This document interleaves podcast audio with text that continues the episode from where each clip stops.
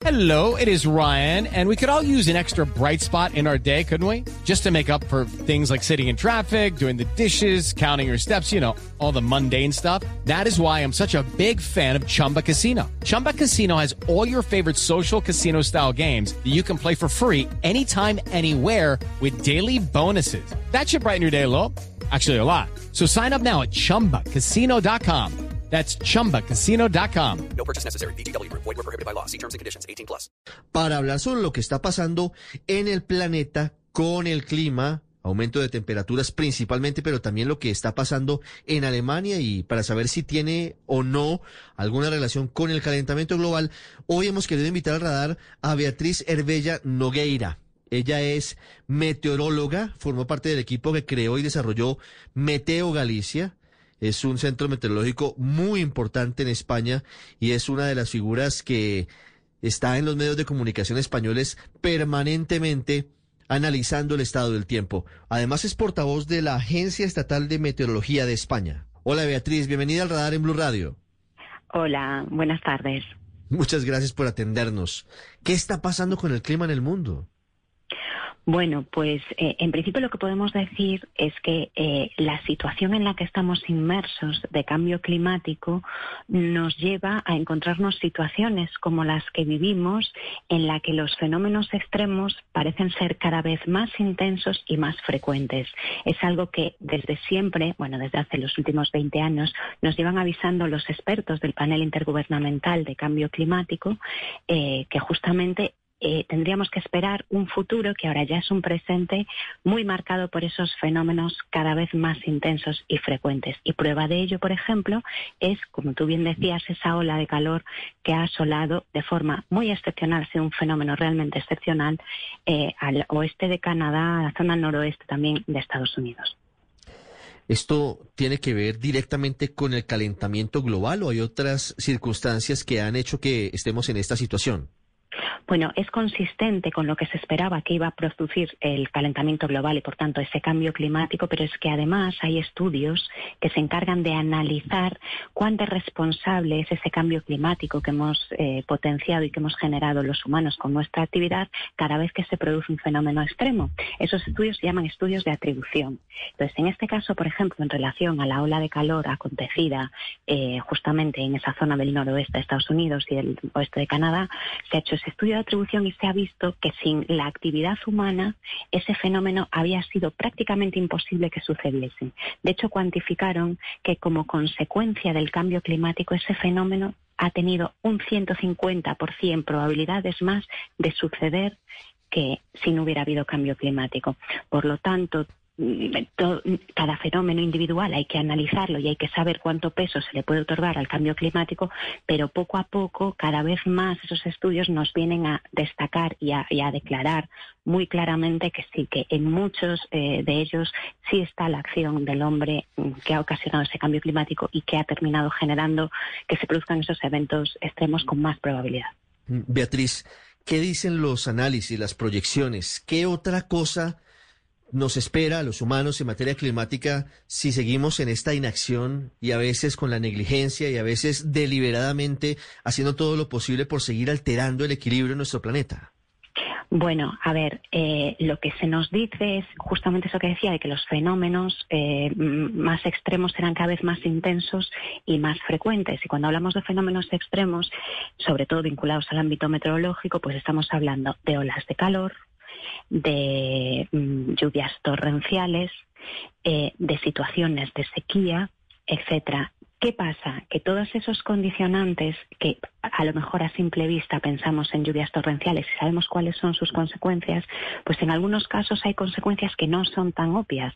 Y en ese sentido, por ejemplo, las olas de calor que ha quedado mm, muy mm, claro en este suceso que ha sucedido en Canadá, lo que conllevan es un aumento muy claro de la morbilidad y de la mortalidad porque cuando se produce una ola de calor no es que la gente fallezca por golpes de calor, que eso también se da, sino que muchas veces la persistencia de esas temperaturas tan altas lo que hace es que se produzca un aumento en los fallecimientos en personas con enfermedades previas, normalmente de carácter respiratorio y de carácter cardiovascular.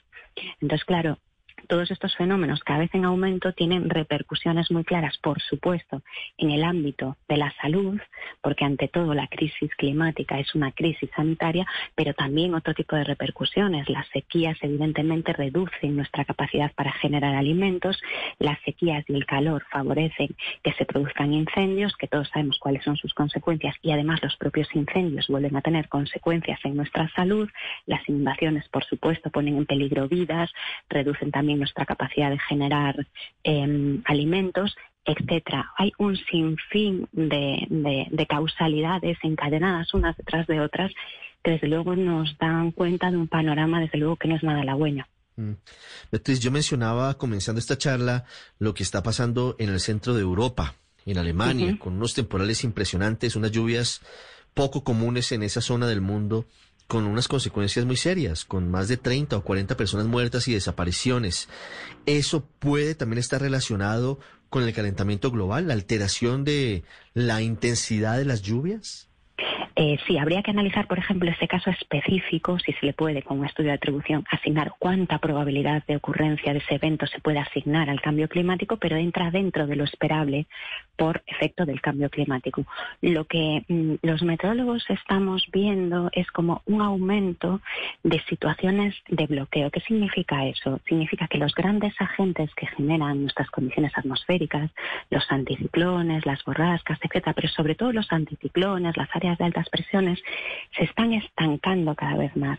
Cuando se produce esa situación de estancamiento, normalmente lo que se, lo que se termina generando son situaciones extremas. Suelen estar vinculadas al calor, pero a veces incluso también pueden traer consigo y asociadas en otras zonas delante y detrás de esas altas presiones, pues posibles eventos de lluvias extremas. Lo que hay que saber exactamente, y en eso es lo que se está investigando, es si el cambio climático que ya sufrimos en la actualidad, porque vamos a seguir sufriendo, pero ya lo sufrimos ahora, ha sido el causante realmente de esas situaciones cada vez más de bloqueo, de esa ralentización de la corriente en chorro, que es el, digamos, el germen de las borrascas en latitudes medias. Entonces, en eso estamos ahora investigando, si realmente el cambio climático ya está rompiendo y cambiando un poco esos patrones climáticos eh, que tenemos en el mundo. Beatriz, ¿esto es irreversible o todavía estamos a tiempo de, de comenzar a tomar esto en serio y realmente, más allá de las decisiones políticas de más alto nivel que son cruciales, comenzar todos, los que estamos a esta hora hablando, quienes nos escuchan, tomar realmente medidas para, para hacer que esto no siga pasando, para que no se siga deteriorando el equilibrio planetario? Sí, a ver, voy por partes. Primero, todavía estamos en una ventana de oportunidad no muy grande, pero sí la hay, de actuación. Lo que pasa que, digamos que esto todo surge a raíz de gases de efecto invernadero que han sido, que se han ido acumulando desde, en cuanto empezó la época mm, industrial, se han ido acumulando en la atmósfera. Entonces, aunque nosotros ahora redujésemos, digamos que hay mucho acumulado. Es como si tuviésemos el cubo lleno y cada año echamos una gota. Aunque ahora en vez de una gota echemos media, todavía queda un cubo entero. Entonces, entonces, digamos que nuestra capacidad de actuación ahora lo que va a servir es para que en décadas ya futuras la situación no sea muy, muy grave.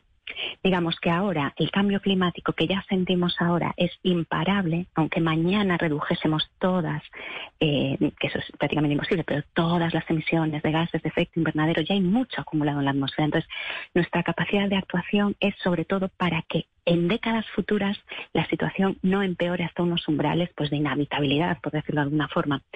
Eh, claro que tenemos capacidad de reacción y, sobre todo la responsabilidad, como tú bien decías, no es solo colectiva, sino que también se pueden hacer mm, eh, cosas individualmente. O sea, hay muchísimas decisiones de la vida cotidiana, como por ejemplo consumir alimentos mm, de creación local, eh, fomentar, pues, yo qué sé, el desplazamiento en bicicleta, etc. Hay muchas iniciativas individuales que sin duda pueden ayudar a, mejorar esta situación, pero repito, no es irreversible, pero sobre todo nosotros ahora ya trabajamos eh, para las futuras décadas.